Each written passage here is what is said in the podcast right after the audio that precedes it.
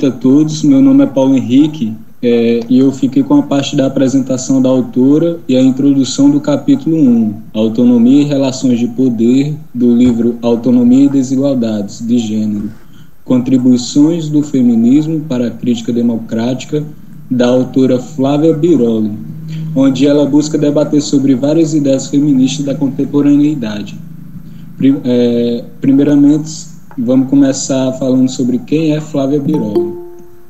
Flávia Milena Biroli, é, doutora e mestranda em História pela Universidade Estadual de Campinas, é, tem graduação em Comunicação Social pela Universidade Estadual Paulista Júlio de Mesquita Filho, a Unesp, é professora associada do Instituto de Ciências Políticas da Universidade de Brasília, a UNB, é presidenta da Associação Brasileira de Ciências Políticas, fez parte do grupo de assessores é, de assessores da sociedade civil da ONU, Mulheres, é, e é autora de diversos livros, como, por exemplo, Feminismo e Democracia, é, Gênero e Desigualdades, Limites da Democracia no Brasil, dentre outros livros que por aí vai. Flávia Biroli busca debater e contribuir para discussões sobre a autonomia do feminismo, em como a mulher a exerce em meio a uma sociedade democrática e como e até que ponto esses assuntos são explorados. A autora também avança na crítica sobre como homens e mulheres que vivem em espaços democráticos são afetados pelas concepções de autonomia e de escolha, partindo de conceitos criados com base de ideais feministas sobre como as organizações sociais, como por exemplo a parte política, religiosa ou social, que estão situadas em um meio democrático, criam valores que estão em constante contradição e conflito. Para embasar suas ideias, a autora faz uso de temas como feminismo e desigualdade de gênero, é, onde ela apresenta tópicos sobre divisão sexual do trabalho, representação política é, e construção social das identidades. É, outro tema é neutralidade e requisitos para a agência autônoma, falando sobre aborto e relações de poder. E outro tema é agência diferenciadamente imperfeita, onde ela aborda é, sobre as formas estruturais de dominações. Ao longo do texto, a autora faz uso de abordagem de outros autores para embasar e exemplificar o contexto do que ela escreve em seu capítulo. Alguns desses autores são Bell Hooks, John Stuart Mill, Ron. Dworkin, Susan Oaken é, e Carol Patman, dentre outros autores e autoras. É, ainda na introdução, Flávia Biroli discorre sobre o conceito de autonomia com base em questionamentos, que são o que se compreende por autonomia, o que está dentro dos limites da individualidade e diz respeito à vontade e ao arbítrio individual, e o que é feito da ausência de alternativas e ou da impossibilidade de refletir sobre suas escolhas. Partindo desses questionamentos, a autora chega ao princípio de autonomia que é descrito em seu livro como o princípio da autonomia compreende a soberania dos indivíduos em relações a si mesmo e aos outros, correspondendo à capacidade de estabelecer as leis morais sobre as quais vive como leis morais universais. A autora faz uso do trecho de Guyer, eu não sei pronunciar esse nome, mas acho que é Guyer, para fortalecer a ideia desse conceito. A paixão e as emoções, assim como a dominação e subjugação, são antagônicas ao exercício da autonomia. Ela esclarece seu argumento em outro trecho. É, a subjugação da autonomia e o domínio por outros corresponderiam não apenas a impedimentos à autodeterminação de um indivíduo ou de alguns indivíduos, mas há uma ruptura com o que é propriamente humano e universal em cada indivíduo, isto é, sua capacidade de agência moral. Tendo esclarecido o conceito de autonomia ainda na introdução, a autora expõe duas das muitas críticas do feminismo ao liberalismo democrático. Críticas essas que são, primeiramente, sobre as barreiras à autonomia das mulheres no meio social, e em segundo, sobre a dualidade entre esferas públicas e esferas privadas que acabam mudando um certo tipo de hierarquia, onde que mesmo que a autonomia seja tomada como o ideal de todos em meio à sociedade, esse ideal irá variar de grau e intensidade de acordo com gênero, raça, classe e nacionalidade. Tendo isso em vista, com esse breve resumo, deixo a palavra para os meus colegas que seguirão apresentando os temas aos quais eu citei anteriormente e esclarecendo-os conforme a apresentação. Muito obrigado. A parte que eu fiquei para a apresentação foi sobre a divisão sexual do trabalho. E aí, só um esclarecimento: na parte superior esquerda tem a parte a, que se encontra no livro, no capítulo. E aí, né, é, quando ela vai falar sobre a divisão sexual do trabalho, se encontra-se no fragmento sobre feminismo e desigualdade de gênero. Porque esse capítulo, esse capítulo é dividido em três subcapítulos, subtemas. É feminismo, a neutralidade e, e a agência. Primeiramente, é descompreender o que é divisão sexual do trabalho. Ela traz como definição que é um óculos importante da produção do gênero em conjunto com particularidades de, de a nacionalidade aqui é um, um tópico importante que eu achei, porque, por exemplo, quando vai falar sobre feminismo negro, pega como base o feminismo negro dos Estados Unidos. E aqui o feminismo negro tem as suas particularidades, não são as mesmas vivências. E aí, por isso, esse tópico de nacionalidade também entra nessas particularidades. Um, ela fala que a divisão sexual do trabalho é base fundamental sobre a qual é, se assenta hierarquia de gênero. Eu destaquei hierarquia de gênero porque percorre todo o texto delas nas sociedades. E aí isso ativa restrições e desvantagens, porque classifica, determina os privilégios que, por exemplo, um homem branco de classe alta tem, enquanto a base dessa pirâmide se encontra uma mulher negra pobre. E aí essa hierarquia de gênero, ela vai falar que modula modulam trajetórias das mulheres. E ela enfatiza também bastante que mulher é um ser plural, não existe uma mulher universal um ideal de mulher que é esse pronto. Aí sobre esse questionamento, ou questionamento não, sobre esse tópico de divisão sexual do trabalho, tem algumas questões primordiais, que são quem produz, quem cuida, como se define a partilha do tempo e energia entre o trabalho remunerado e não remunerado. E aí, sobre essas particularidades, eu trago Lélia Gonzalez para falar sobre a questão racial. É, Biroli enfatiza muito que é tudo interligado. Falar sobre feminismo é falar sobre racismo, sexismo. É, tratar a divisão sexual do trabalho sem articulá-la com o seu correspondente de nível racial é recair numa espécie de racionalismo universal abstrato típico do discurso masculinizado e branco. É, Lélia, Lélia Gonzalez, ela traz uma crítica quanto o feminismo branco e o feminismo negro. Que, por exemplo, a Beroli, ela traz no seu texto que alguns é, defendem que a mulher na ascensão da carreira, da profissionalização, algumas mulheres defendem que isso garanta a sua autonomia, só que para quem parte do feminismo negro, isso não é tão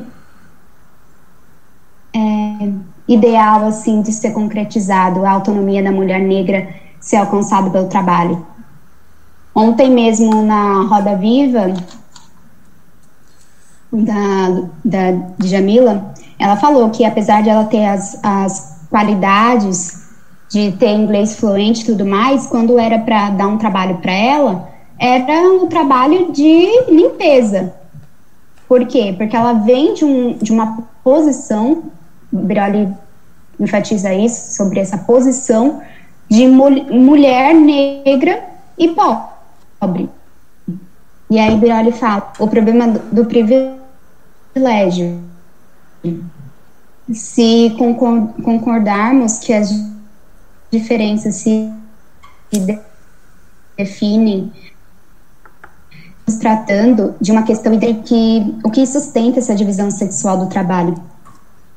E Biroli vai falar que as práticas e valores fomentam uma dualidade entre homem e mulher, que, por exemplo, ah, isso daí é trabalho de menina, é, o lugar de mulher na cozinha, essa, essas preconceitos, esses discursos sexistas é o que sustenta essa divisão sexual do trabalho. Quando ele é visto como natural. É natural a mãe amar o filho, é natural a mulher, a esposa, cuidar do seu marido, e entre outras coisas. E aí, chega à conclusão de que a divisão sexual do trabalho está no centro da dinâmica, que tem um sentido, que é do mercado para a família, de opressão das mulheres e da produção do gênero. E ela está interligada com a subrepresentação política das mulheres. Por que ela fala isso? É, Biroli fala que a divisão sexual do trabalho, falar sobre a divisão sexual do trabalho, é também falar sobre a é, subrepresentação política das mulheres. Porque uma vez que a, que a divisão não possibilita a autonomia das mulheres de participar dos meios políticos, e aí vai além da concepção de você ocupar cargos, é, então, falar sobre divisão, você também tem que falar sobre representação política. Aí chega na, uh, chega na pergunta: por que a ausência das mulheres na esfera política, na esfera pública? Aí eu, eu elenco três pontos que é a atividade doméstica não remunerada, cuidado maior com os filhos e marido, e a beleza como dever ético da mulher. Quando eu me refiro é, tripla jornada, eu quero dizer entre mulher, e aí entra a questão da beleza, de você estar sempre bela, arrumada, com unhas pintadas, e entre outras coisas. É, o de mãe, de é cuidar da casa, do, do marido, não, e aí da esposa entra do marido. E a, as atividades domésticas entre, é, está entre marido e filho, né? Por isso, uma é, tripla jornada. Além do seu trabalho, porque é, depois da primeira onda do feminismo, conseguiu é, alguns avanços, o direito ao voto, é, depois a, a, possibilidade de divórcio e tudo mais. E as mulheres é, saíram, foram trabalhar, saíram de suas casas. E aí isso, por outro lado, aumentou a, a sobrecarga da mulher de lidar com tudo.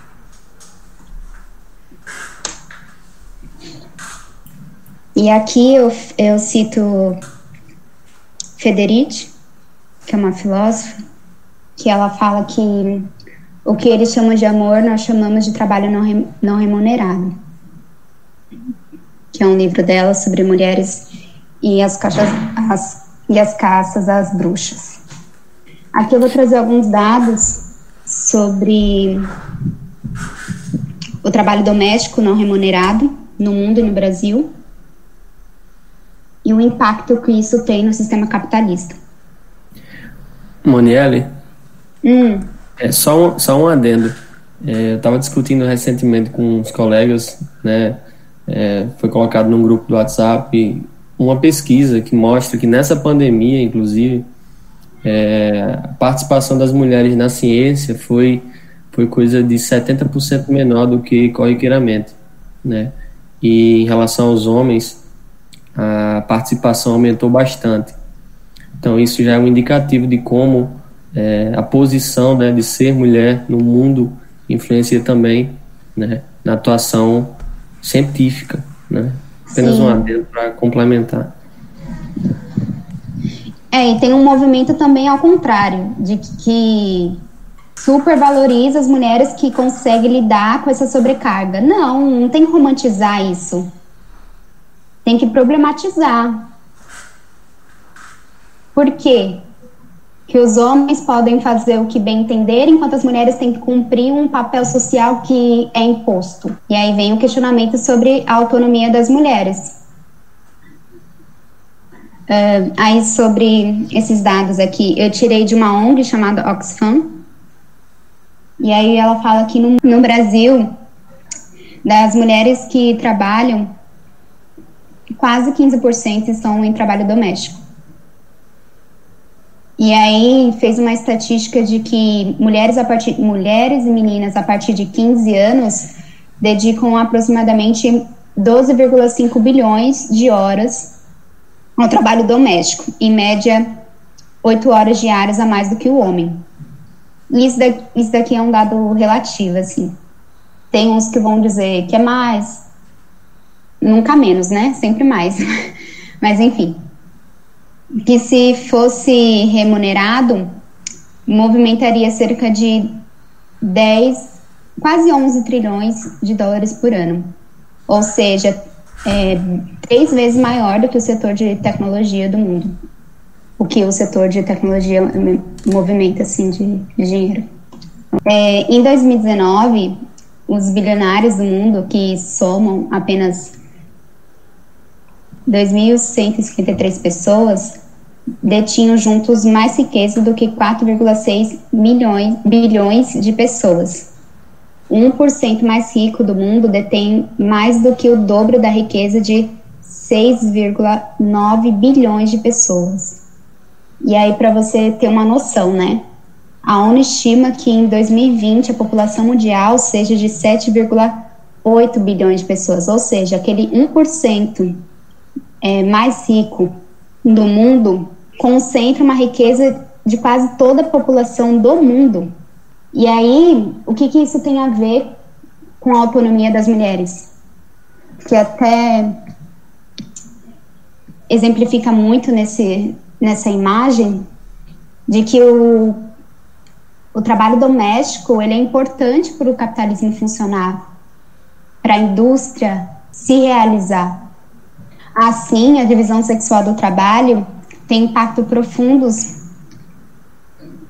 em democracias contemporâneas, uma vez que o equilíbrio entre trabalho remunerado e não remunerado e o acesso diferenciado a ocupações incidem nas hierarquias que definem as possibilidades de participação política, pensada não apenas como ocupação de cargos, mas também como engajamento em ações políticas.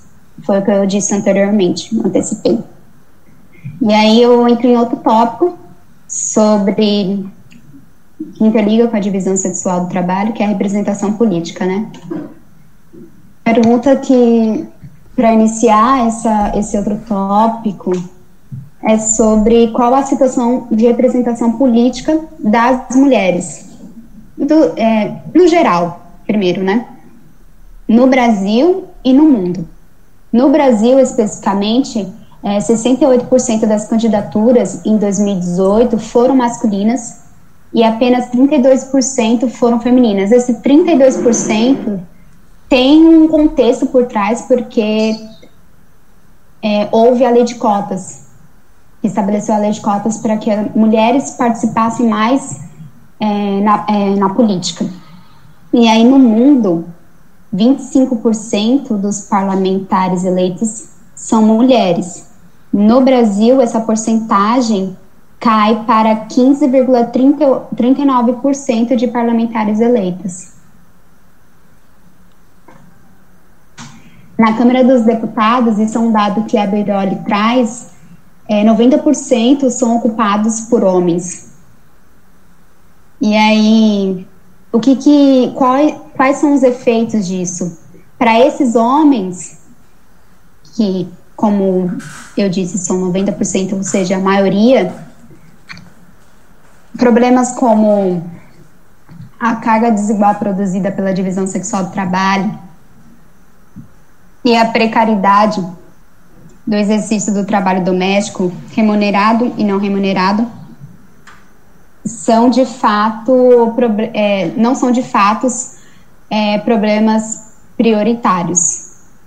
E aí, além desses problemas que não são prioritários, obviamente a disponibilidade de creches, equiparação salarial, acesso à oportunidade de profissional, tempo livre, e entre outras coisas, não são prioridades para esses representantes que não conhecem essa experiência de, do que é ser mulher numa sociedade machista, enfim, e entre outros da vida.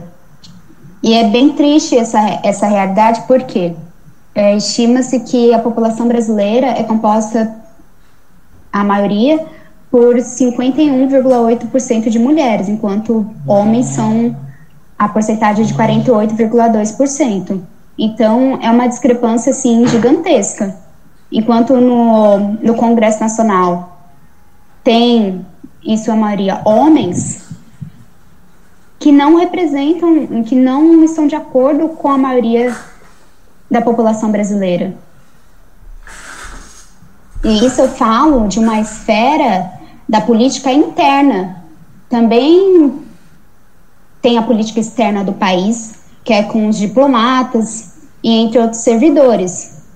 E aí eu, eu trouxe um dado que eu tirei do Itamaraty, que é que 77% do corpo diplomático do Itamaraty são ocupados por homens.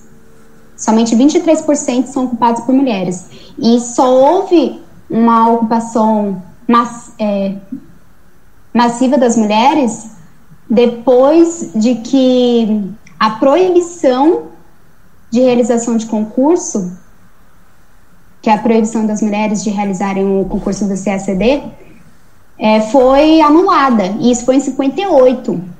Até 58, é, as mulheres não podiam participar, era proibido.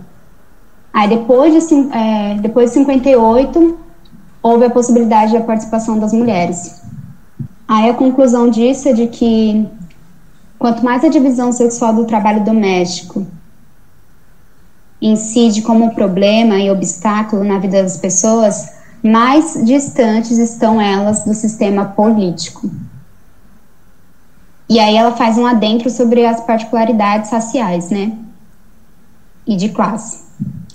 As mulheres, sobretudo as negras e mais pobres, têm maior poder de politizar suas necessidades e seus interesses junto ao Estado no debate político.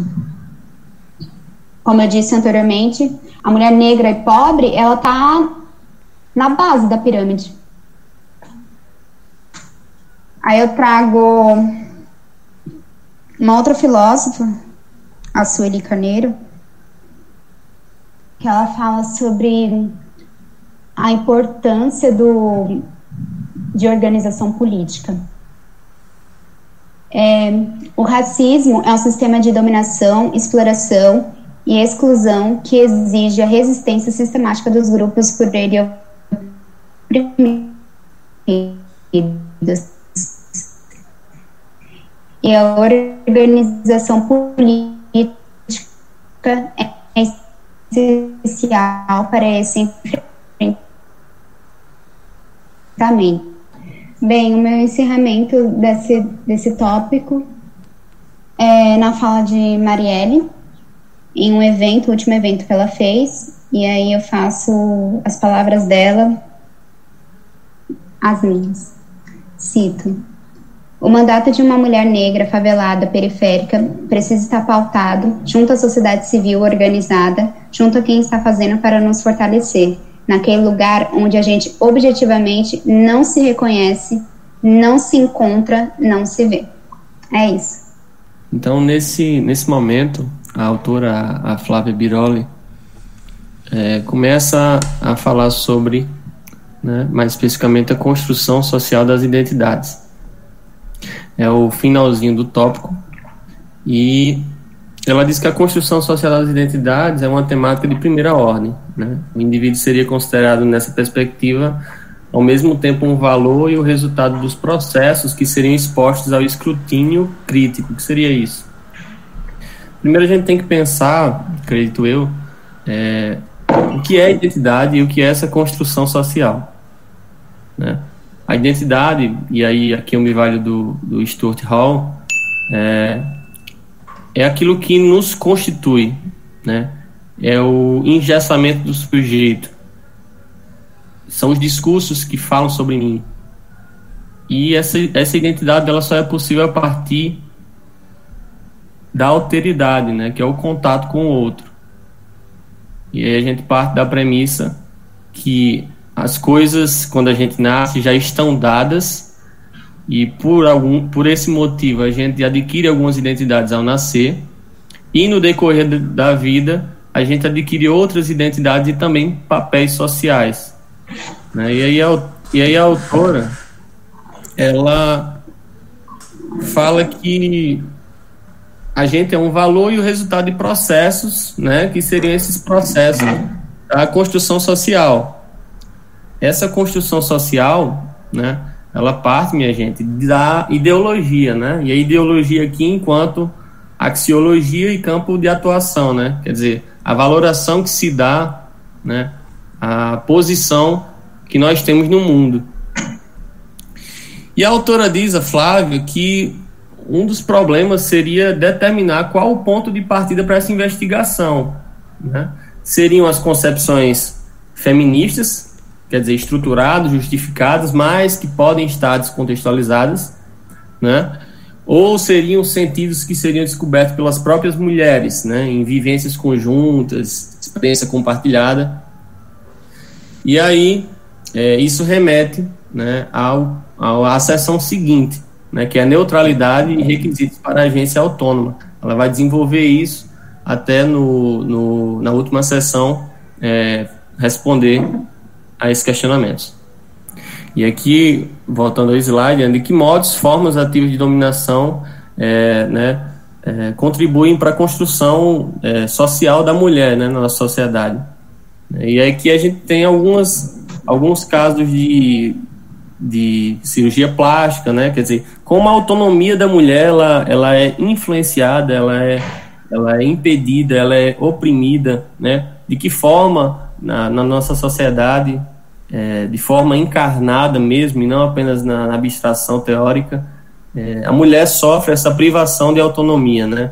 Essa falta de livre arbítrio, essa falta de, de posicionar-se, digamos, com, com a convicção que que em vez de reproduzir os discursos que prejudicam, que fazem sofrer, na verdade, é, entram como uma forma de, de força, é, de força que expurga, uma força que combate esses discursos mais autoritários. E aí, na, no próximo slide, a gente tem algumas imagens.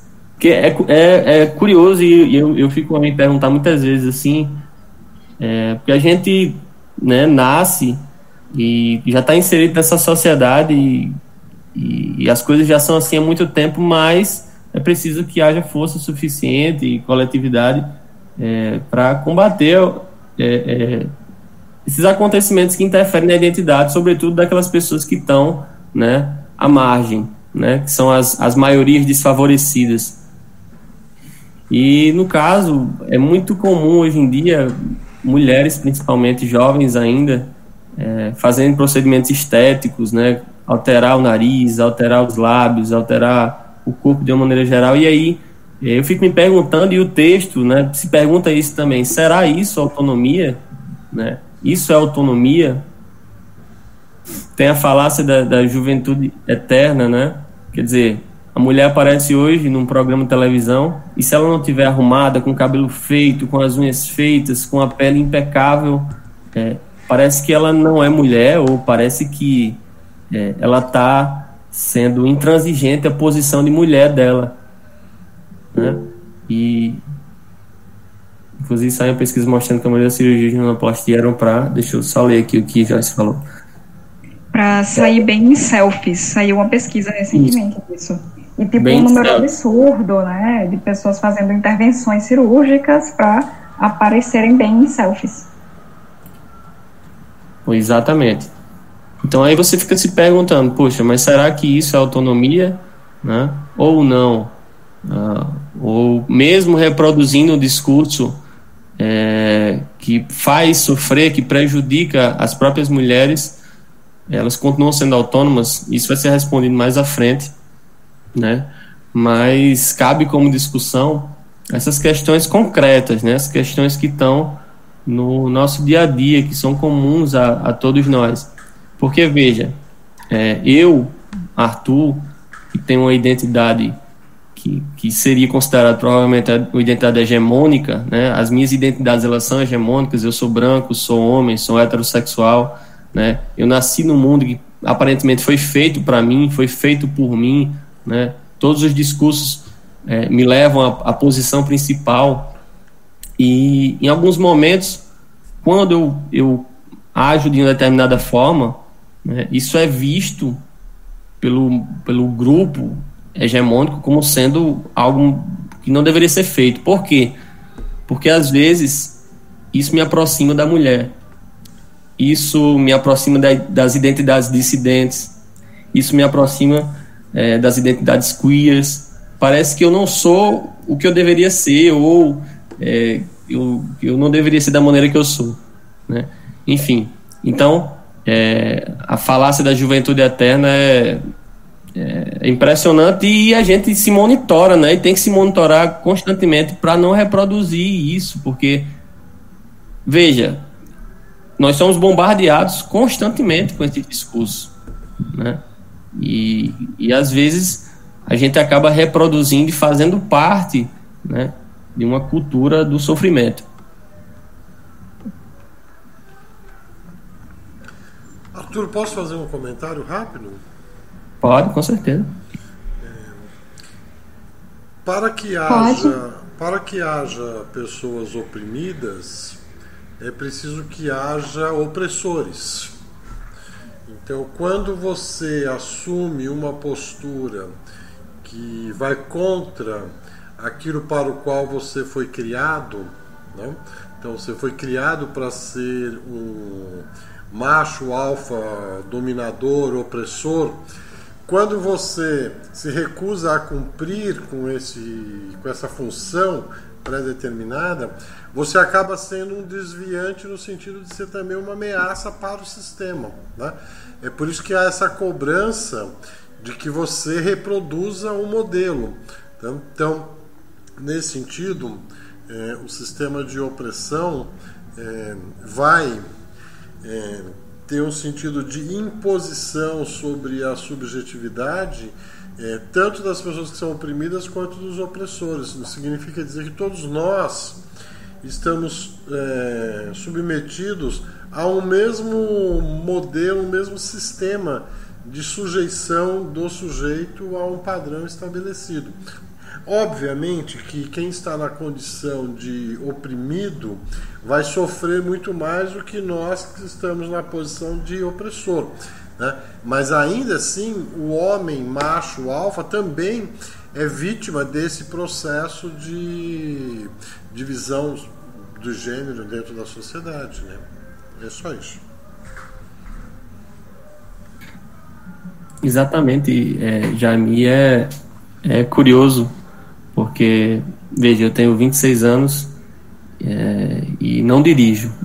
Não dirijo porque não sei dirigir, não sei pilotar uma moto, não sei dirigir um automóvel, um carro.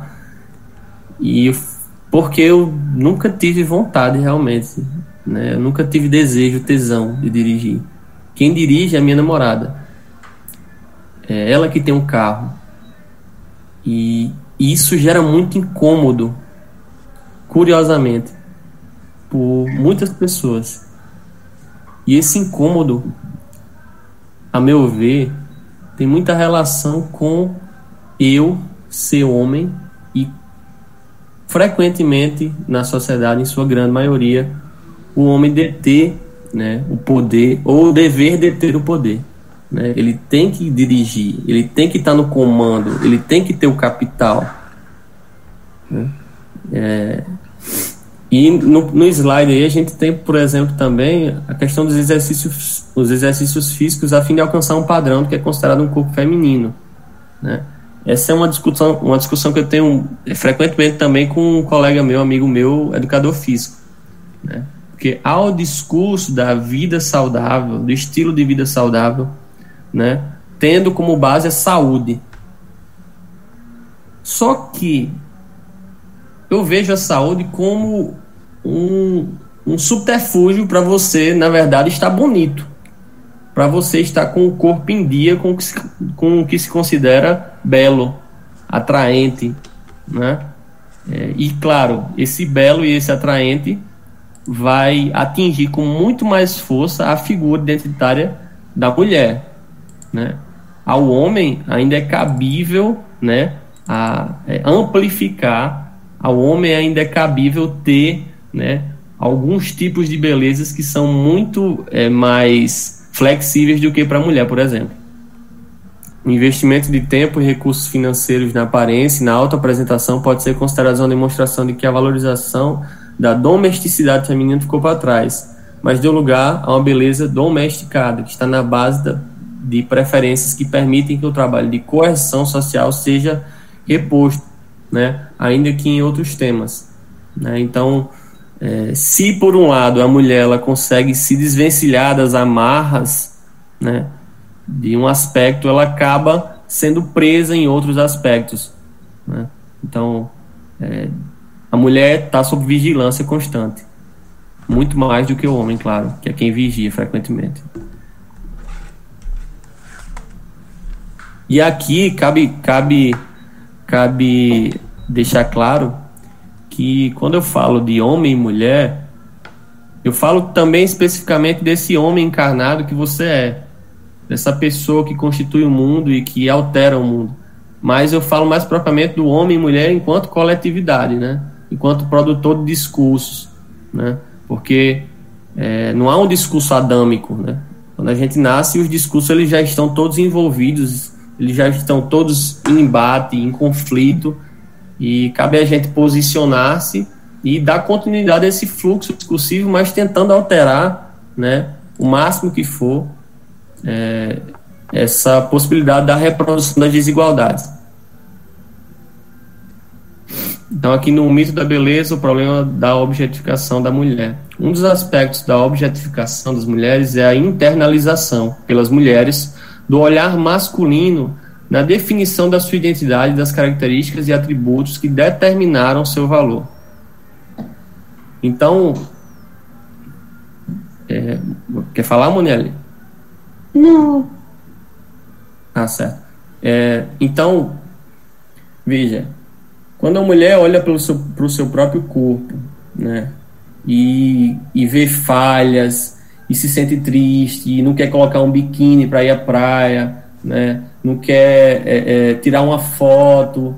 Eu, eu sigo uma página no Instagram que é Alexandrismos, que é o relato de uma mulher que por muito tempo não sorriu para as fotos porque acreditava que o sorriso dela alterava a constituição do rosto, deixava ela mais gorda, deixava ela com aparência é, ruim, feia para os outros, né? Até o momento em que ela, ela e aí cabe discussão para a gente a partir desse texto, ela se tornou talvez autônoma e percebeu que ela poderia sim ir à praia, que o corpo dela é um corpo né, do verão também, é um corpo que pode tomar banho, que pode se banhar, se banhar que pode sorrir, que pode dançar, né? E, e infelizmente, né, é, muitas mulheres, a partir dessa visão, que é uma visão é, já afixada no nosso mundo e que parece não conseguir sair do nosso mundo, até para mim e talvez para vocês em alguns momentos, vocês se percebem reproduzindo isso no, na consciência individual de vocês, né? Olhando para a pessoa, caramba, que feia ou que bonita, e você para, poxa, mas por que ela é feia? Por que ela é bonita? Quem disse que ela tem que ser assim para ser bonita? Né? É, enfim. É, então, quem é que diz que ela tem que ser assim para ser bonita? Um dos instrumentos para dizer isso hoje é os mecanismos de montagem, de feitura de fotos através de selfie do celular, por exemplo. Né? Ah, quando você faz uma foto com o celular, você faz uma selfie, né? o celular já vem com uma série de parâmetros que ele faz alguns ajustes na sua imagem, como por mais alongamento da, do rosto, né? porque ele já, ele já faz a foto é, montando a sua imagem a partir de um padrão de beleza que está estabelecido na sociedade, na cultura, que é esse padrão que você estava falando da mulher, assim, assim que, é, que é a visão masculina da beleza da mulher. Né? Então, assim, esse conceito de beleza da mulher construído pelo homem está já introjetado nos próprios programas que montam as selfies que a gente faz através do celular. Então, se você pegar uma foto de uma pessoa feita com uma selfie no celular, depois pegar uma foto feita dessa pessoa com uma câmera fotográfica, por exemplo, a pessoa tem pessoas que estranham muito a comparação entre as duas fotos, porque ela acha que na foto feita na câmera ela está muito mais feia do que na foto feita no celular, no selfie. Porque justamente o selfie já está montado segundo esse parâmetro de beleza estabelecido, é, obviamente estabelecido pelo discurso masculino sobre a aparência do feminino. E aqui é uma, uma frase da Jamila Ribeiro, que ela fala que minha luta diária é para ser reconhecida como sujeito, impor minha experiência numa sociedade que insiste em negá-la. É, a mulher é, ela é vista como objeto. E aí eu enfatizo essa palavra sujeito, ser reconhecida como sujeito. Aí agora é o Jorge.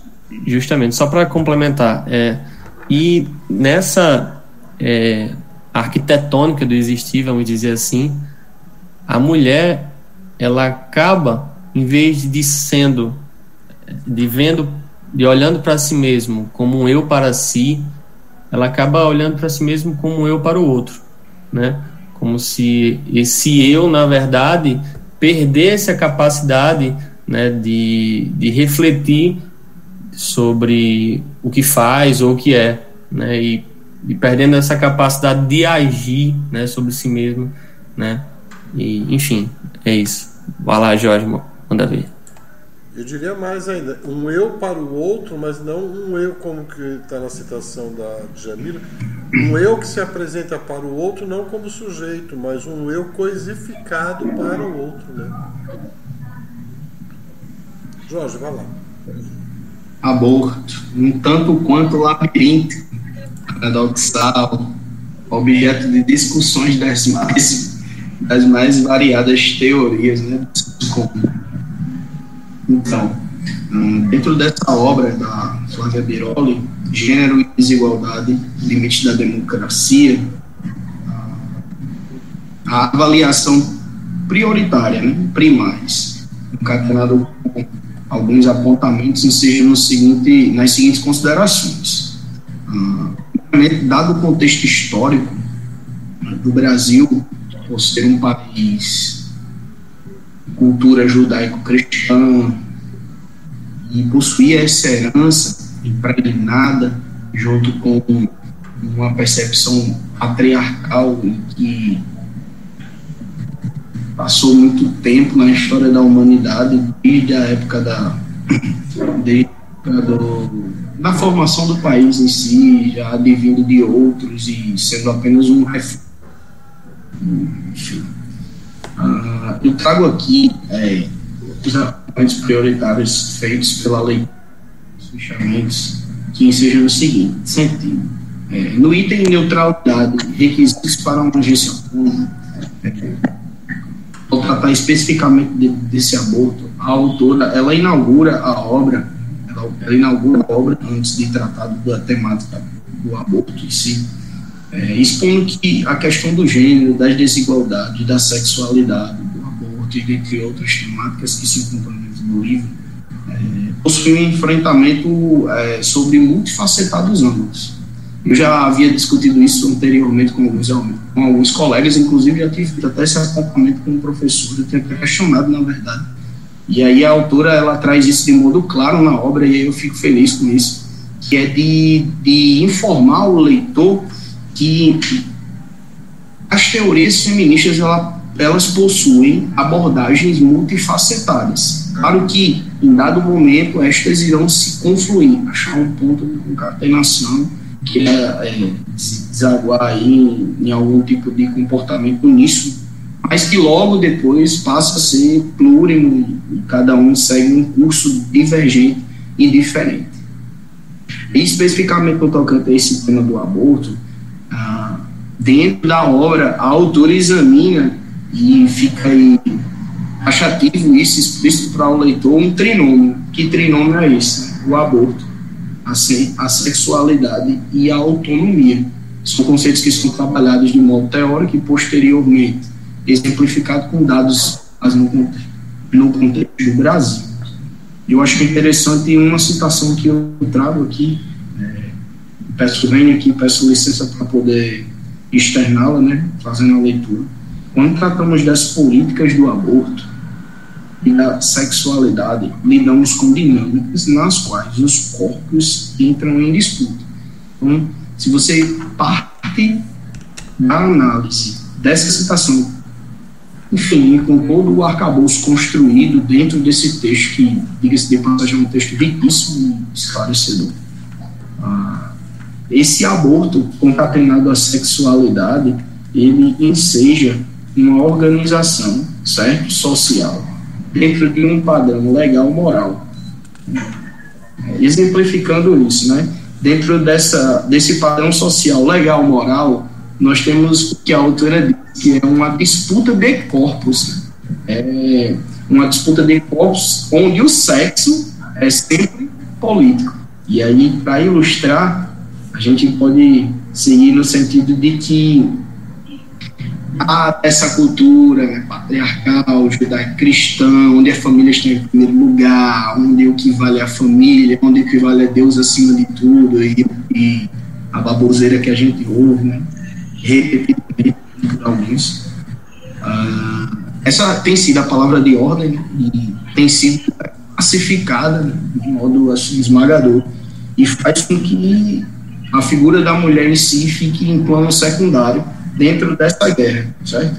E isso a gente sente lá atrás, onde a primeira mulher eleita, né, primeira mulher eleita para ser presidente do país, tem o seu mandato interrompido por um golpe, né, a presidente Dilma Rousseff, justamente porque essa perspectiva de sexo político, né, dentro de um, de um prisma social onde o homem deve estar na cadeia de comando, inclusive a própria Bíblia traz, dizendo que o homem tem que ser a cabeça e não cauda, que a mulher deve ser submissa ao marido, são trechos bíblicos.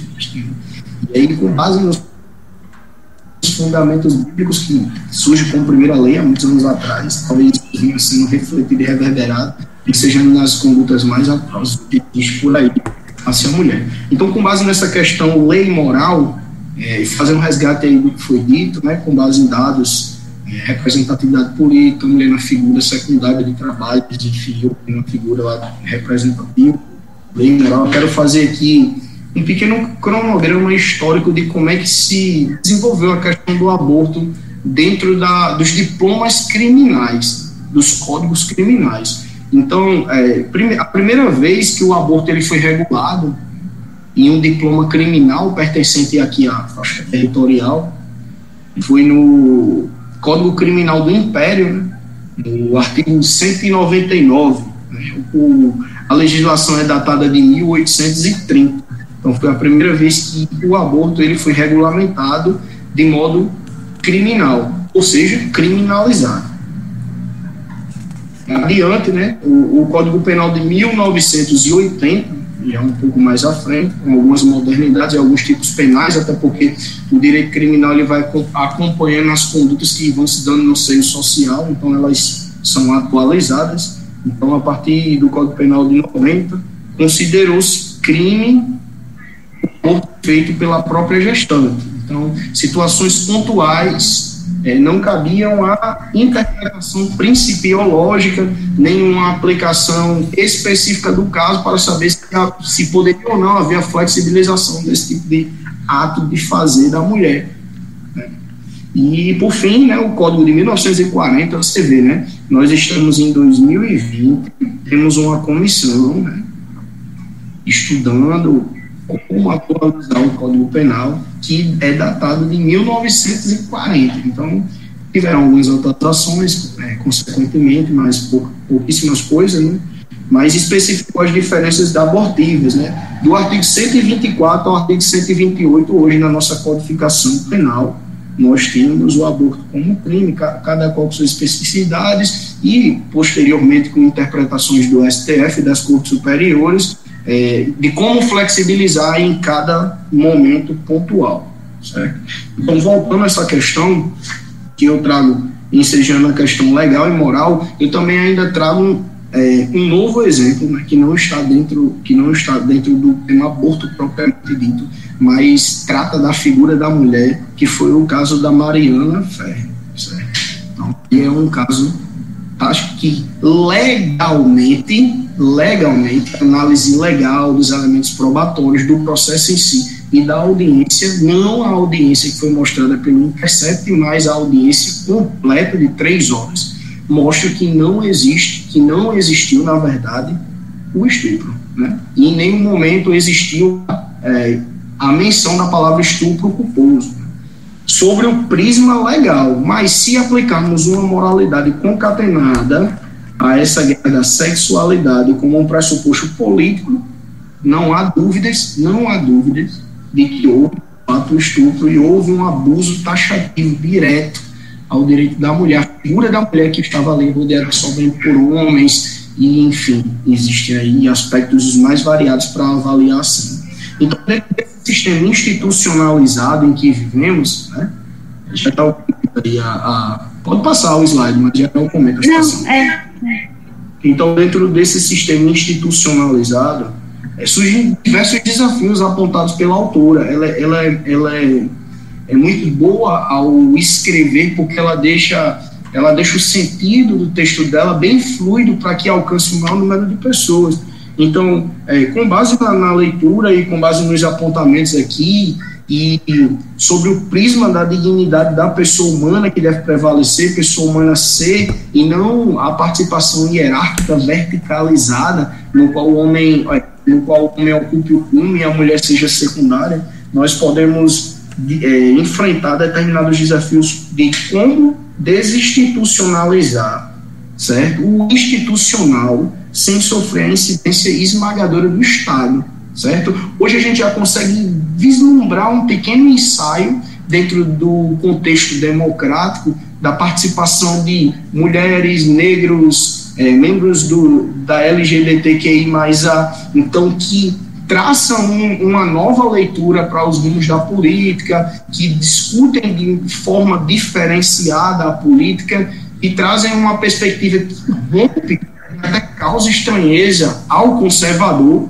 né? E, e, isso de fato é objeto é, muitas vezes de crítica, mas é como já foi dito aqui, existe aquela questão taxativa do estereótipo é, da, da, neutralidade que faz com que haja um óbice a autonomia né, da mulher e de outros né, que desejam aí é, não seguir os padrões que são colocados, né, digamos dessa maneira a, a longo prazo. Pode passar os slides, pode passar. É, o direito ao aborto é um eixo central da autonomia das mulheres, sem o direito a controlar sua capacidade reprodutiva. A autonomia na definição de sua trajetória de vida fica fundamentalmente comprometida. É, ao ler a, o texto com base aí na questão da neutralidade, vocês vão ver posteriormente, né, na explicação de Elizabeth, que ela fala sobre a questão do poder dominador e das camadas do fluxo de poder. A gente pode ver que hoje nós temos uma legislação totalmente desfavorável. E para que haja uma, ao menos um ensaio, ao menos resquícios de uma possível elevação de igualdade por parte da mulher, para que ela de fato possa exercer sua autonomia sem a incidência de nenhum tipo de fator externo ou de um paradigma, um estigma colocado por alguém ou por um grupo ou até mesmo pela sociedade em si, né, que a gente sabe que existe esse tipo, como o próprio Jaime falou, a manipulação que é feita via softwares, né, de imagem, aplicações específicas, tudo isso né, remonta que um padrão que faz com que a mulher, ela de fato, ela não consiga exercer tal autonomia. Né? claro, existem já ensaios, correntes feministas, existem, é, enfim, movimentos que já gritam, né, que já ecoam aí a possibilidade de tal autonomia. Pode passar aí a, o slide. Então, essa imagem é, é justamente o que eu estou falando, né? São manifestações, pessoas que acreditam né, nessa abordagem prático-teórica. Diversas autoras espalhadas pelo mundo trabalham né, de modo acertado, cada qual com suas peculiaridades, e também não cabe aqui a, a fazer comentários, já que eu não possuo tanta densidade na leitura de, das correntes em si, que existem dentro do movimento, porque eu, na de homem, até não tenho tanta importância para falar ou para dizer o que de fato uma mulher sentiu, sente e vai sentir ainda por determinado tempo dessa sociedade que ainda precisa evoluir bastante no quesito do machismo, enfim, na desconstrução do que vivenciamos. Né? Nossa.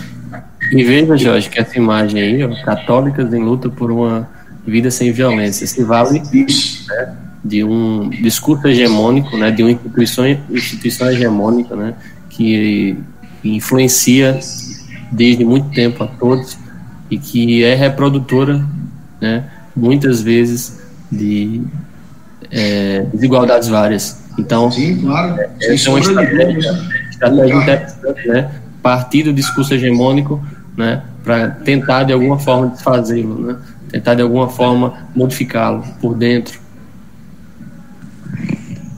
papel da igreja, sem sombra de dúvidas, é, foi fundamental para a colonização. Né?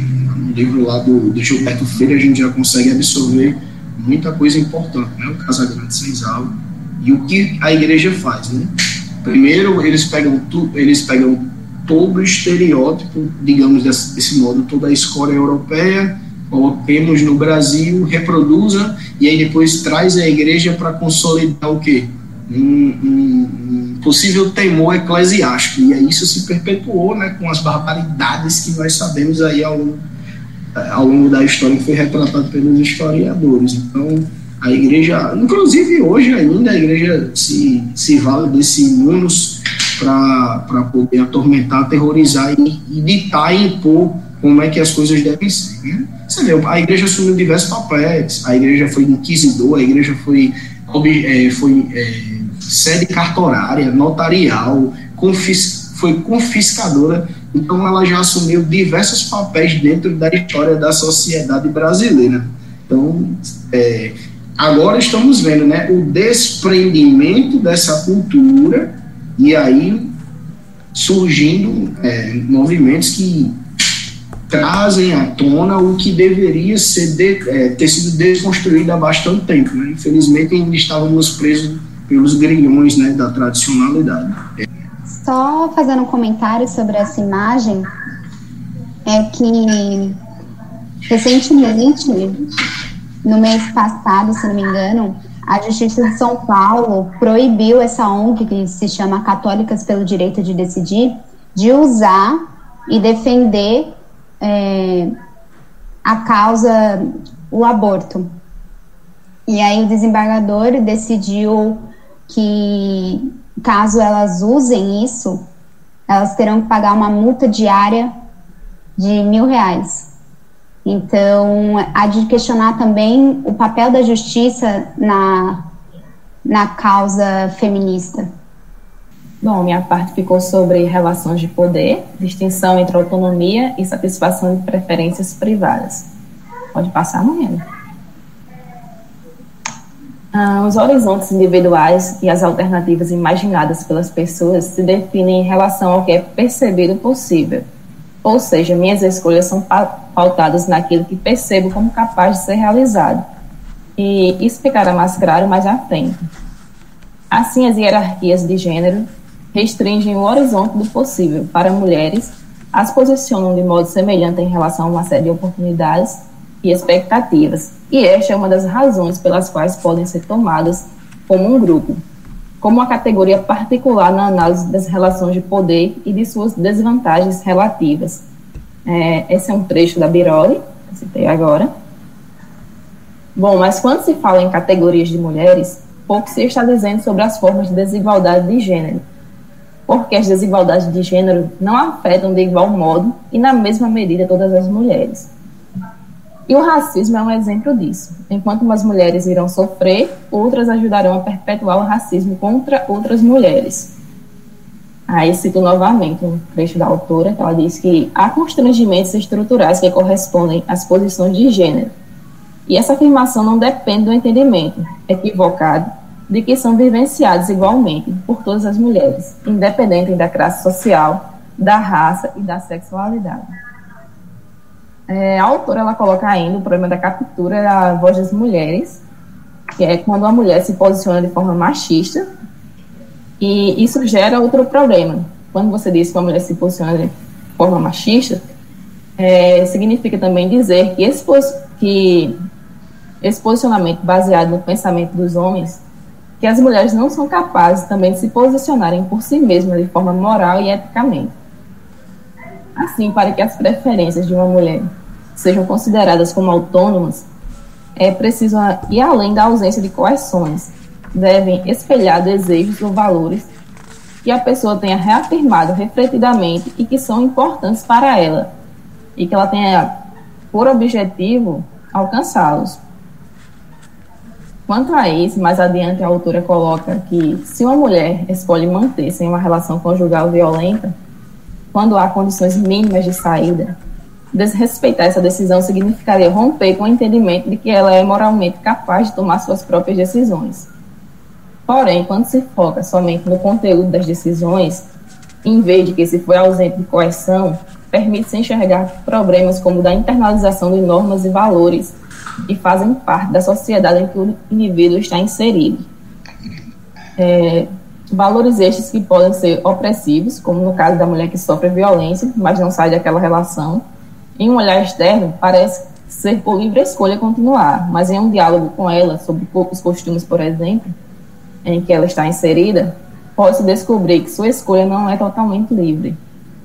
E aqui eu faço uma distinção entre preferências próprias, onde considerando o ciclo da vulnerabilidade social, decisões que parecem individuais e isoladas podem ajudar a estabelecer e reproduzir normas de desigualdade que são prejudiciais a outras mulheres. É, a mesma escolha que leva ao bem-estar subjetivo leva também a restrições nas possibilidades futuras de autodeterminação. Enquanto que as preferências socialmente orientadas têm por base a autonomia das mulheres como um ideal social, os indivíduos que habitam um mundo comum são ligados por laços de solidariedade e afeto, e deveriam, assim, responsabilizar-se não apenas por si, mas uns pelos outros.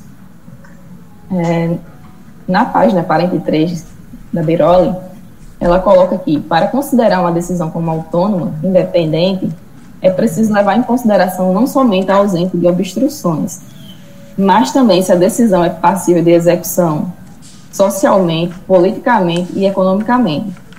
Como exemplo disso, é, de condições, seria a presença de creche, permitindo o cuidado com as crianças, enquanto a mulher iria desempenhar atividade diversa.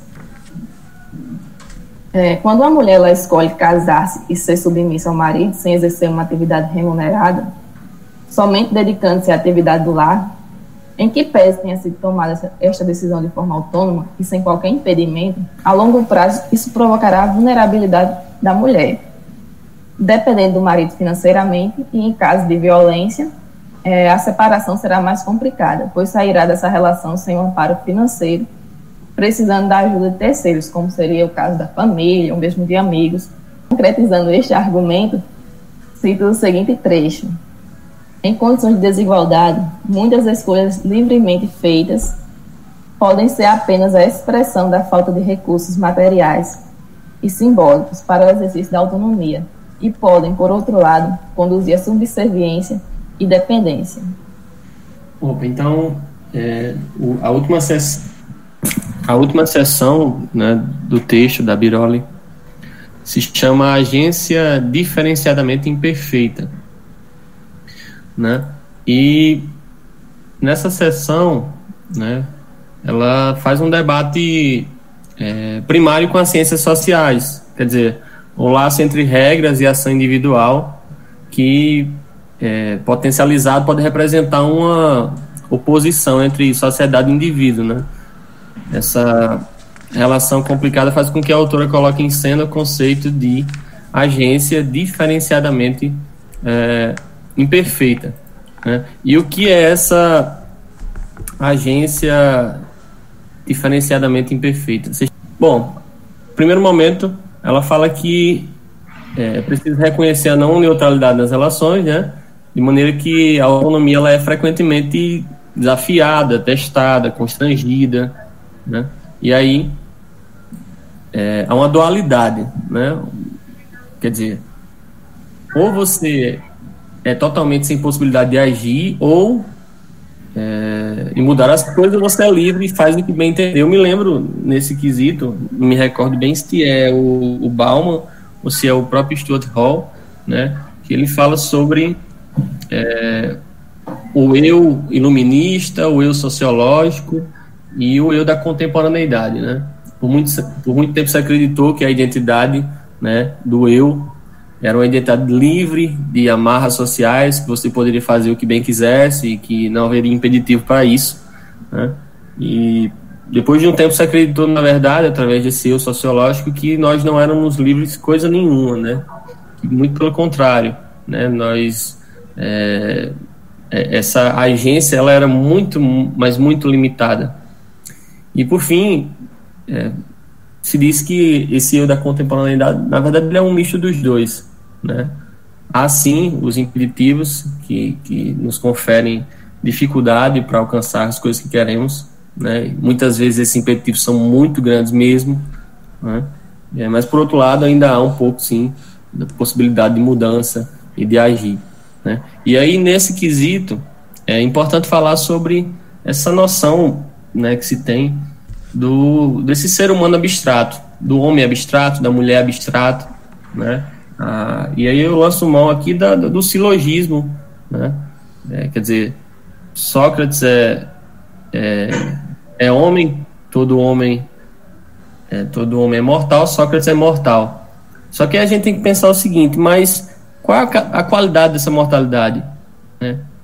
Como se é mortal? De que modo se é mortal? Como se é no mundo concreto?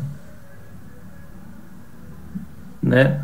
Observar como na vida é, há essa agência, há esse agir no mundo concreto, né?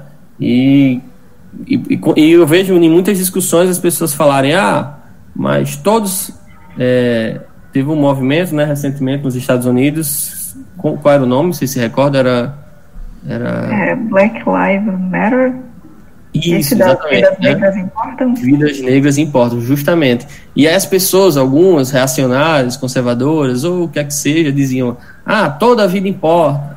Então, não, não entendiam o, o, o que estava por trás né, daquela frase, né, o que significava aquela frase. Bom, claro que todas as vidas importam, mas parece que na vida cotidiana, concreta, algumas vidas importam menos.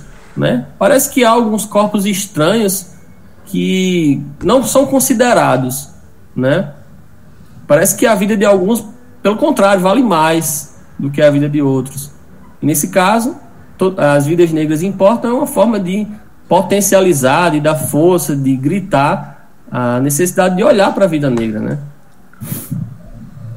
E quer dizer, essas pessoas que dizem, né, que se valem do ser humano abstrato, desencarnado, como sendo igual a todos, elas parecem viver no mundo da fantasia. Né? Mas, mas o mundo da fantasia ele, tam, ele não está livre disso. Né? O mundo da fantasia não está livre disso. Né? O mundo da fantasia só é enquanto parte do mundo da vida. Então, até no mundo da fantasia, até no filme que a gente assiste, estão lá as relações é, hierárquicas de poder. Né? O aspecto é, material da vida é colocado de lado nesse pensamento. Né? Quer dizer, a abstração toma conta desse discurso que visa, que visa fechar a palavra.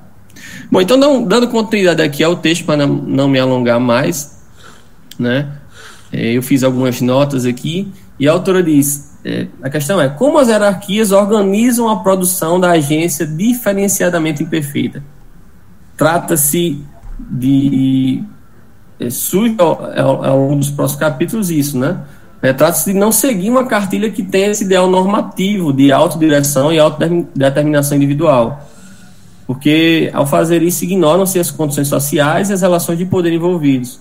Né? Isso permite se desvincular de estereótipos de gênero, e aqui ela coloca esses estereótipos como sendo negativos ou positivos. Eu fiquei até me questionando quando eu li. Né? Quer dizer, estereótipos positivos, né? e ela não colocou nem umas aspas, nem, uma, nem as aspas nesse positivo. Né? se alguém é, pensou nisso também. Porque eu diria supostamente positivos, né? Estereótipos positivos. Ela coloca aqui a frase, a seguinte frase, né? Deixa eu localizar no texto. É, sejam eles estereótipos negativos, aí dá um, ela dá um exemplo. A mulher é incapaz de agir autonomamente porque falta a ela o desenvolvimento moral necessário. Ou estereótipos positivos. A mulher não corresponde às expectativas em relação à agência autônoma, porque tem uma preocupação maior com os que a cercam, com aqueles com, com quem tem laços afetivos do que consigo mesma. Né? Talvez seria positivo do ponto de vista de quem, é, é de quem fala, né?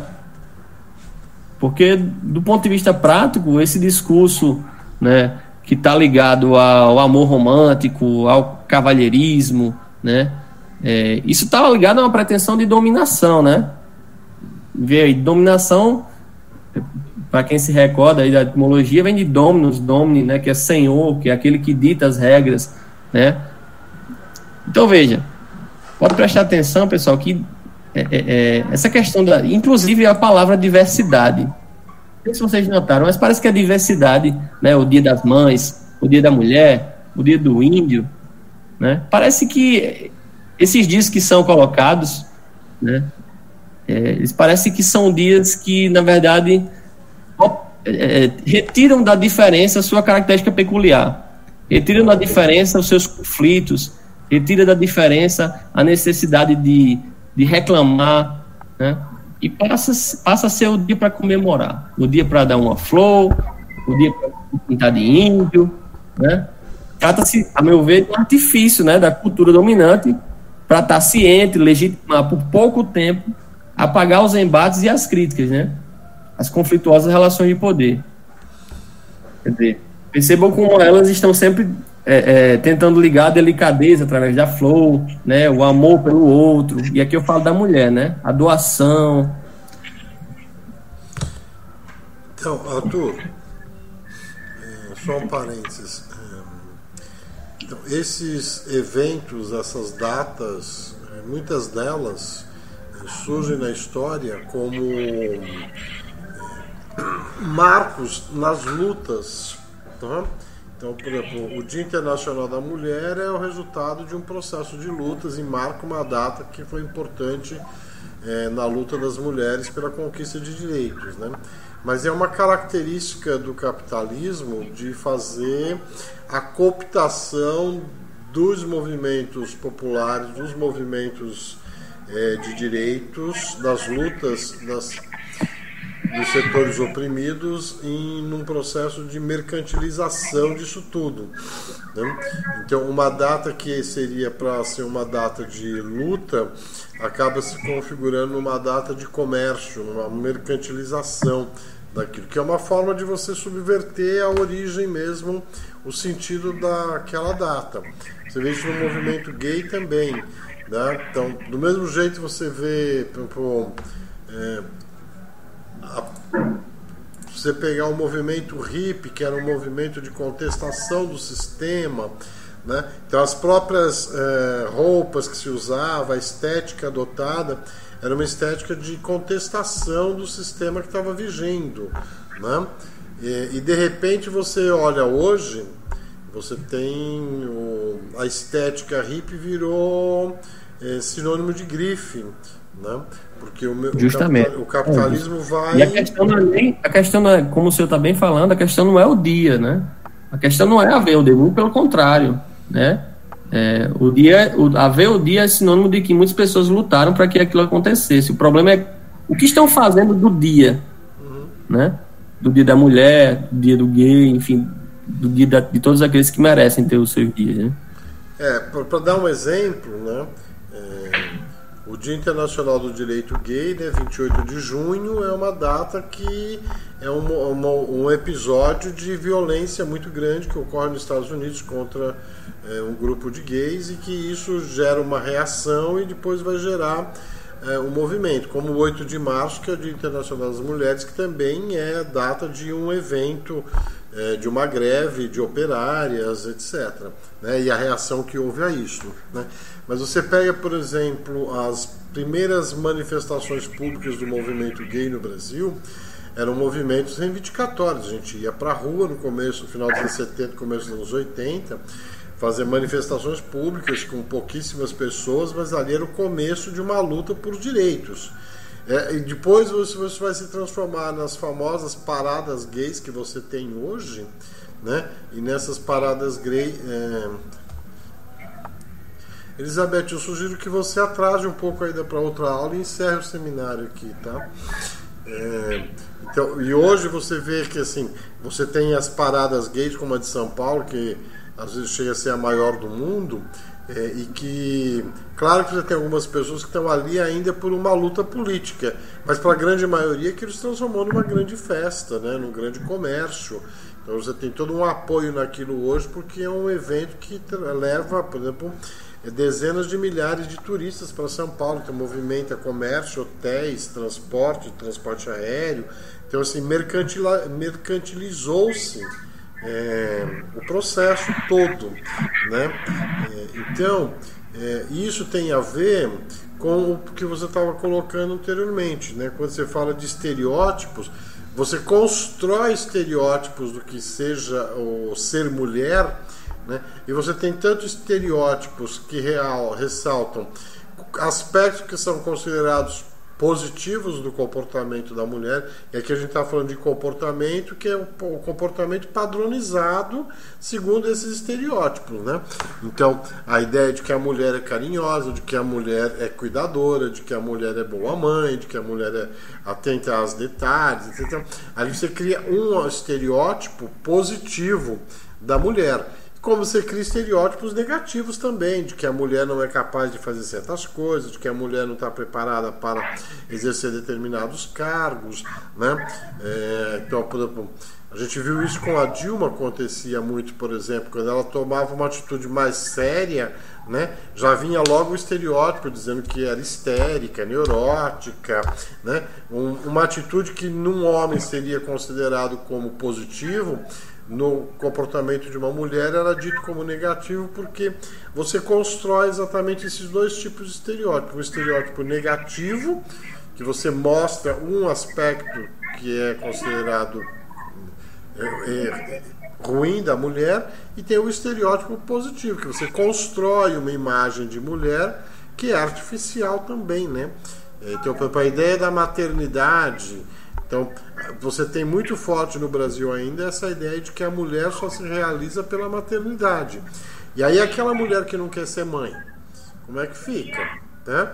E aí, a ideia de que da maternidade como sendo é, a própria realização do ser mulher vai fazer com que muitas mulheres que não estão preparadas para a maternidade acabem se tornando mãe. Depois você vai entender por que tem tanta criança sofrendo tanto violência doméstica, porque você tem homens e mulheres fazendo procriação de seres para atender um estereótipo de que o homem só se realiza se ele for pai, a mãe só, a mulher só se realiza se for mãe, mas você tem muitos homens e muitas mulheres que não estão aptos para ser pais e mães e bota a criança no mundo para atender a esse estereótipo e depois quem leva a pior é a criança, né, que vai ser é, o depositário do recalque da violência que essa pessoa traz consigo por ter agido conforme um estereótipo.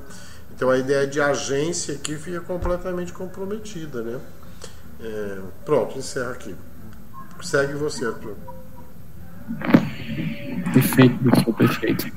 É, bom, então a autora, ela dá continuidade a essa noção, esse conceito, né? Agência diferenciadamente imperfeita. E e aí ela, ela traz, né, pelo menos dois sentidos dessa agência. Né? Primeiro é que os indivíduos não são iguais, né? E, e aí a universalização dos direitos convive com formas diferentes de dominação, né? Exploração e opressão. E impacta na definição do horizonte de possibilidades possíveis do indivíduo. Né? A individualidade e a autodeterminação só são quando inseridos, então, né, em um corpo, que pode ser de homem, mulher, negro, branco, pobre, rico, etc. Né?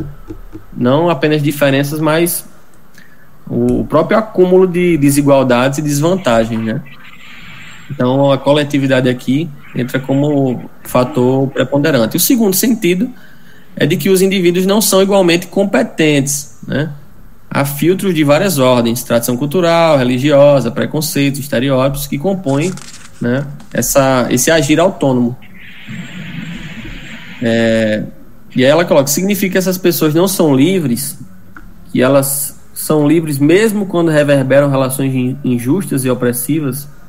Né? Postula-se que a ação individual sempre se dá em meio aos constrangimentos e expressões, faltando reconhecimento da impossibilidade da liberdade absoluta ou descontextualizada. As perguntas emergentes, emergentes são: como mulheres podem ser parte ativa da reprodução daquilo que as oprime? Como fazem escolhas que as tiranizam? E por que então essas não seriam seleções legítimas? E aí a autora, é, a partir dessa reflexão, ela começa né, a destrinchar. E aí ela traz a questão das formas estruturais de dominação e opressão, que restringem a capacidade e as possibilidades de autonomia pelos indivíduos, né? Porque, afinal de contas, se uma mulher, né, é, ela, ela se alienar, ou seja, se ela for alheia a quem ela é, e por esse motivo ela, ela, ela reproduzir né, os discursos que, que a prejudicam, aparentemente ela não está sendo autônoma. E ela traz isso a partir de uma autora aqui, deixa eu ver o nome dela da autora chamada Mackinnon. Eu não sei se é autora ou autor. É o professor, caso saiba, pode me corrigir. Né, isso me lembrou. É, o, me lembrou o, um conceito de do, do, autor que eu trabalho, que é o Bakhtin, que é o discurso interiormente persuasivo, né? Quer dizer, quando o discurso do outro ele é introjetado, né, ele perde as aspas, digamos assim, e se torna um discurso seu, com seus traços e assinatura. Mas o fato de o discurso, de a palavra sair da minha boca, isso não significa dizer que ela passa por um por um, uma análise do que eu estou falando, que eu tenho consciência do que eu estou falando, que eu tenho consciência de que aquilo me prejudica, é, enquanto mulher, por exemplo. Né? é a Mecno, né, a condição de alienação, quer dizer, aquilo que é alheio a si próprio, né, visão de si a partir de um ângulo masculino, reconhecimento dessa privação seria fundamental para a agência, né, a partir dessa autora que a, a Biroli traz. Né. Bom, mais à frente, é, ela traz a questão da valorização do conhecimento vivido das mulheres, né, que se dá por meio do reconhecimento de que a sua experiência não é individual, mas compartilhada. Nessa perspectiva, a agência autônoma só é possível quando a dominação é superada. Né? A autorreflexão ela só vale se for para superar a dominação. Né? A autorreflexão para dar seguimento né, às opressões, ela não é uma, uma autorreflexão autônoma. Arthur, só então, Arthur, só para esclarecer, esclarecer, a tua pergunta, assim, McKinnon é Catherine McKinnon, né, que é uma jurista e uma ativista feminista dos Estados Unidos, né, e ela é professora de direito, é uma mulher, tá? Perfeito. Bom, então a Biroli dá continuidade a, a, ao texto né, e fala sobre a questão da manutenção da autonomia como horizonte normativo, né, que requer enfrentamento crítico né, dessa internalização da dominação. Então, uma das alternativas que ela traz é o escrutínio crítico das preferências e desejos dos indivíduos. Quer dizer, eu prefiro, eu escolho isso, e ao escolher e ao preferir, eu estou sendo autônomo necessariamente, né? E aí, ela disse que é preciso definir um critério para avaliar se a sua preferência, a sua escolha, ela é autônoma, né? Então, esse reconhecimento da complexidade dos processos de produção das preferências é fundamental para criticar as desigualdades, porque a partir do momento que você, ao refletir, reconhece, né, sim, essa essa questão do dominante, a partir disso, você pode dar um stop e, e, e, de alguma forma né, não reproduzir mais. E aí sim você estaria agindo, né, essa seria uma agência autônoma. Mas por que, afinal de contas, são agências diferenciadamente imperfeitas? Né? Imperfeito, imperfeito, feito, não feito por completo, né? E diferenciadamente. Justamente porque é, essa agência ela vai passar né, nas relações sociais por diversos impeditivos, né, sejam impeditivos culturais, religiosos, impeditivos de várias ordens. Né, e, e esses impeditivos, né, eles inevitavelmente vão estar na agência, mas é preciso reconhecer, né, através da reflexão, é, o que eles efetivamente são. Ele fala, ela fala sobre justamente essas ambiguidades, né, que caracterizam a agenda das mulheres no feminismo, né, amplia, as ambiguidades ampliam, né, o potencial crítico.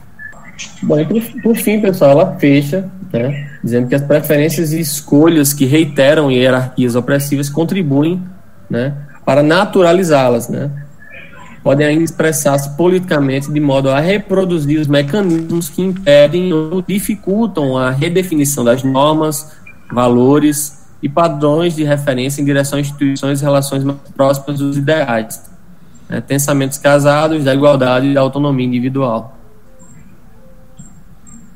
É, particularmente, é, eu tive um pouco de dificuldade em entender essa agência diferenciadamente imperfeita. Talvez vocês tenham percebido. É, esse é o final da apresentação. Acho que a gente já passou do tempo, né? Eu acho que está mais de duas horas apresentando. Então, é, basicamente foi os pontos que o Arthur colocou, mas aí eu dou é, ênfase nessa última parte, nesse último é, apresentação, que é sobre o reconhecimento da privação do self em benefício de outros. Esse esse termo que ela coloca, ela, ela tem uma citação que exime muito esse essa privação, né? Que diz: em um contexto que o ponto de vista masculino constitui a perspectiva universal do Estado das leis e da indústria cultural, a mulher seria privada dos referenciais que possibilitariam que se constituísse como um self. É, porque o autor, oh, porque o Arthur é, pegou essa parte também, é porque se relaciona com a primeira parte é, da fala dele, lá na frente, sobre a construção social das identidades. E aí ele é, pegou essa parte também meio que para fechar o ciclo. E esse é o fim da apresentação mesmo. O poema ele tem um contexto é da da poeta Gilca Machado, primeira artista negra que ganhou repercussão uh, na academia brasileira, bem jovem, periférica também, e ela é um dos nomes mais marcantes é, quando se fala sobre poética brasileira erótica. E aí ela tem um poema bastante emblemático, polêmico, que se chama Ser Mulher, no livro dela Cristais Partidos, e, em 1915, no século passado. E aí eu peguei alguns trechos. Ser mulher, desejar outra alma pura e alada, para poder com ela o infinito transpor, sentir a vida triste, insípida, isolada, buscar um companheiro, encontrar o Senhor. Ser mulher é ó atroz, tantálica tristeza, tristeza. Ficar na vida qual uma águia inerte, presa nos pesados grilhões dos preceitos sociais. E aí eu trouxe esse, esse poema para refletir que é um poema que é, algumas mulheres podem é, olhar ler e, e ter uma identidade, assim, estou sendo privada do que eu desejo ser, é, em posição do que querem que eu seja. E esse poema foi escrito no século passado, olha tanto tempo que se passou e tem um caminho assim árduo, lento para garantir é, a autonomia das mulheres. E eu queria também dar destaque a essa palavra Senhor, buscar um companheiro e encontrar o Senhor. A Abrioli, ela fala sobre a relação de servidão da mulher, ainda mais no, na, na parte da divisão é, sexual do trabalho. É isso. Esse também senhor na relação de sujeito e objeto. Pessoal, é o seguinte, a gente está bem adiantado na hora já, mas eu queria deixar aberto caso alguém queira falar alguma coisa ainda antes de encerrar a apresentação. Vocês gostaram do texto? Eu gostei bastante. Eu até li outros. Eu também gostei dele. Bom, eu não tive como concluir, porque acabei me ocupando com outras tarefas, mas gostei. Eu gostei também, gostei também do texto.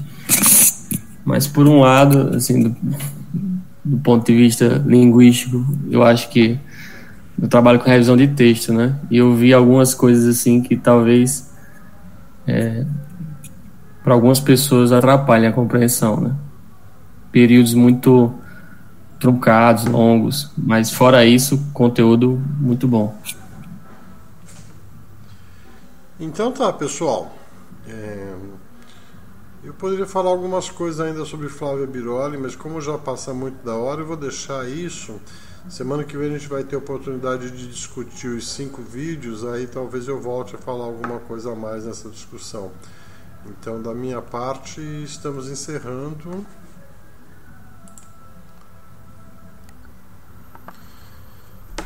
Então, da minha parte, estamos encerrando esse seminário. Espero que vocês estejam satisfeitos com o trabalho e depois não deixem de ver os outros vídeos também, porque semana que vem a gente vai poder discutir todos eles, os cinco em conjunto. Tá? Ok. Monielle, Arthur, Paulo, obrigado pela presença, pelo seminário, parabéns. Até a próxima. Obrigada, Jaime. Beijos para vocês. Tchau. Tchau. Tchau a todos.